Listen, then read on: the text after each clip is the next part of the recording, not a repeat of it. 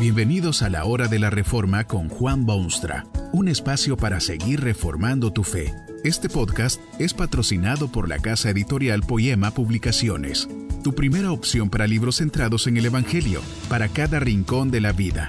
Para ver los nuevos libros de este mes, visita nuestra página www.poema.co. Ahora escuchemos a Juan Boonstra con el programa de hoy. Esta conferencia se titula Para esta hora y está basada en las palabras bíblicas de Mateo 5, 13 y 14. Vosotros sois la sal de la tierra, vosotros sois la luz del mundo.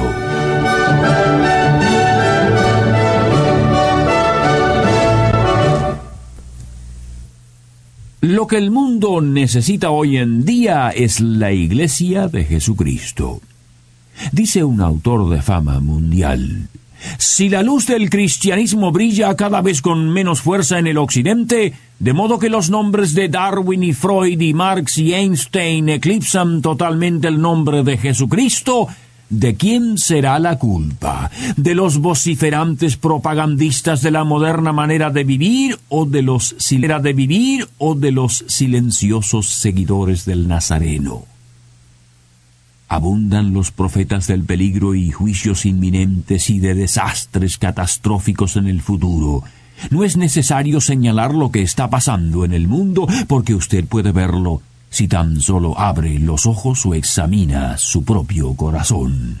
Hay desengaño y hay temor y hay amargos corazones y mentes pletóricas de preguntas sin contestar y lenguas largas que hablan mucho sin decir nada. Tal vez usted mismo se ha preguntado alguna vez ¿Hacia dónde se dirige este mundo? ¿En qué irá a parar todo esto? Es precisamente en momentos así que el mundo necesita de la Iglesia de Jesucristo, porque posee el secreto que abre las puertas del futuro, resuelve el problema humano del momento y transforma la inercia que usted ve por doquier en fuerza positiva y poderosa. La Iglesia de Jesucristo ha sido para el pasado y será para el futuro, pero es ciertamente para esta hora. Vea usted su propia situación. Ha nacido quién sabe hace cuántos años y ha estado luchando por la vida y aún no ha encontrado los secretos del hombre ni de la historia, ni sabe dónde ubicar los misterios del universo. Duele decírselo y duele más aún aceptarlo, pero la verdad es que el hombre ha nacido en las garras de un gran problema. La forma más simple de formular esta verdad es decir que el hombre es pecador. Ha obrado de tal manera que está separado, legal y verdaderamente de su Creador, y anda a la deriva en un mundo turbulento. Muchos creen tener solución en estrafalarios rincones de su escenario y otros han abandonado ya toda esperanza de solución. Pero he aquí que se oye en toda la superficie del globo la voz estridente de la Iglesia de Jesucristo. Llama al arrepentimiento, invoca la necesidad de volverse a Dios, insta a tiempo y fuera de tiempo, invita, casi obliga a veces a que el hombre escuche y se vuelva de sus caminos y sea redimido.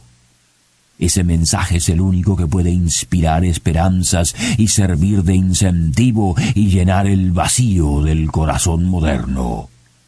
Es por esta razón que la Iglesia de Jesucristo es para esta hora. ¿Dónde? ¿Dónde hallará el hombre moderno su salvación sino en Jesucristo? Mire usted al hombre, mírese a sí mismo. ¿Qué de su paz interior? ¿Y qué de su integración al momento en que vive? ¿Y qué de su muerte? ¿Y qué de su eternidad? Jesucristo vino al mundo para ayudarle en su dilema y utiliza su iglesia para traerle ese mensaje saneador. Viene con sus manos horadadas y le dice, ven a mí y yo te daré paz su rostro cubierto de compasión celestial le dice claramente que si usted está cansado y cargado, Él le dará descanso. Vino aquí a sufrir con usted y sus congéneres. Lo sufrió todo para que usted fuese libre. Si no es para esta hora, ciertamente lo es para usted. Para esta hora, la Iglesia debe permanecer fiel a su llamado y vocación, ser la sal de la tierra y la luz del mundo. Bien sabía el Hijo de Dios de qué hablaba cuando comparó a sus redimidos con esos elementos tan vitales de los tiempos en que vivió. Escuche usted lo que escribió hace ya muchísimos años un piadoso profesor de la fe de Jesucristo. Son palabras para la iglesia de hoy. Los cristianos no se distinguen de los demás hombres ni por su tierra natal, ni por su idioma, ni por sus instituciones políticas. Es a saber, que no habitan en ciudades propias y particulares, no hablan una lengua inusitada, no llevan una vida extraña. Moran en ciudades griegas y bárbaras según la suerte se lo depara a cada uno siguen las costumbres regionales en el vestir y comer y demás cosas de la vida, mas con todo esto muestran su propio estado de vida, según la opinión común, admirable y paradójico. Viven en su patria, mas como si fueran extranjeros. Participan de todos los asuntos ciudadanos, mas lo sufren todo pacientemente como forasteros. Toda tierra extraña es patria para ellos y toda patria tierra extraña. Moran en la tierra pero tienen su ciudadanía en el cielo. Obedecen las leyes establecidas y con su vida particular sobrepujan las leyes. En una palabra, lo que en el cuerpo es el alma son los cristianos en el mundo.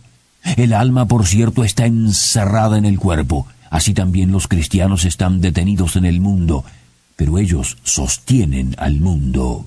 Tal es el orden establecido por Dios para los cristianos y no les es permitido alterarlo.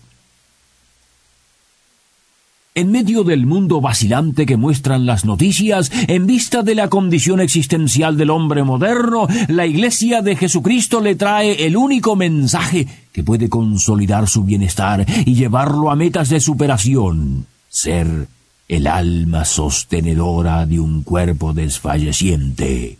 Para ello debe permanecer sal y luz.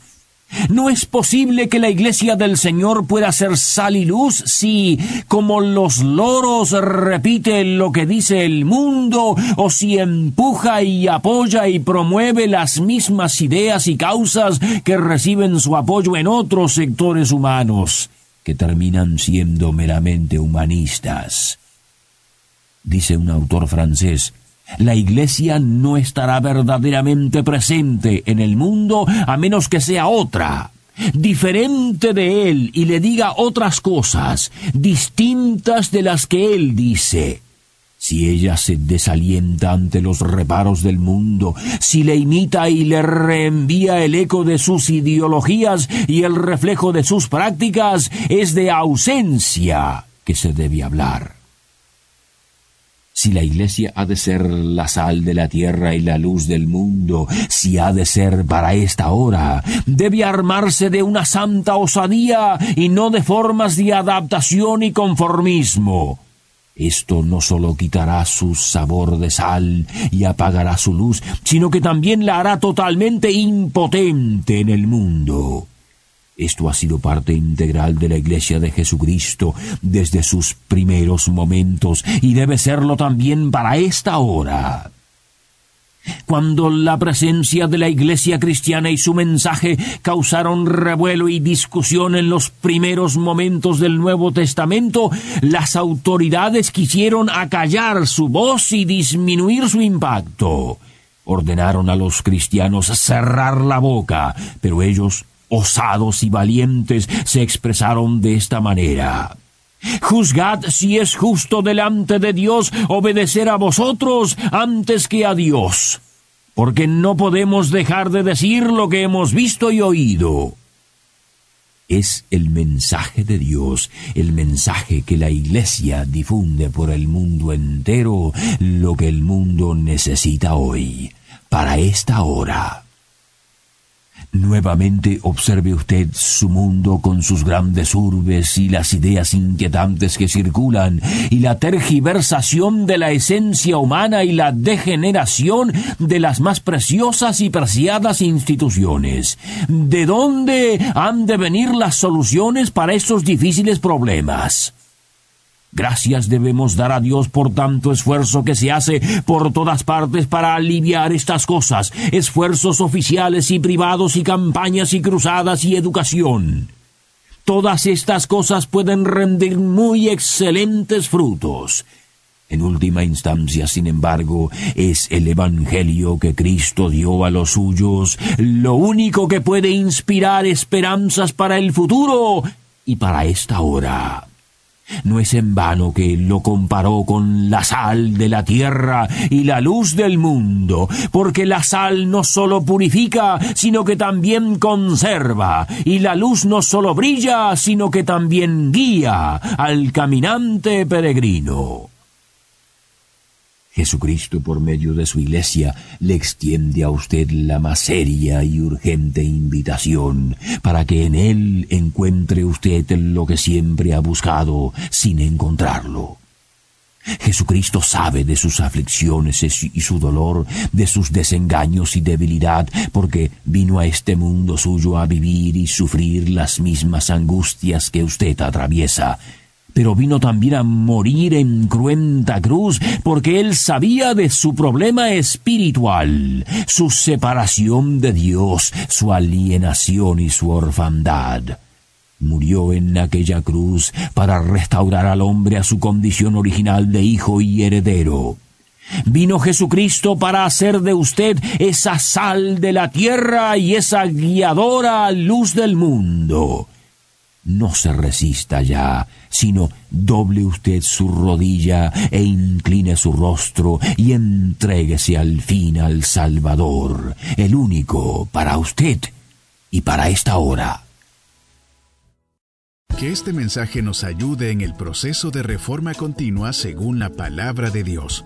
Si quieres profundizar en la exposición bíblica, puedes buscar más recursos en www.poema.co. Allí encontrarás libros que te ayuden a entender la palabra de Dios y aplicarla a tu vida. Poema, el Evangelio para cada rincón de la vida. Nos vemos en el próximo episodio de La Hora de la Reforma con Juan Bonstra.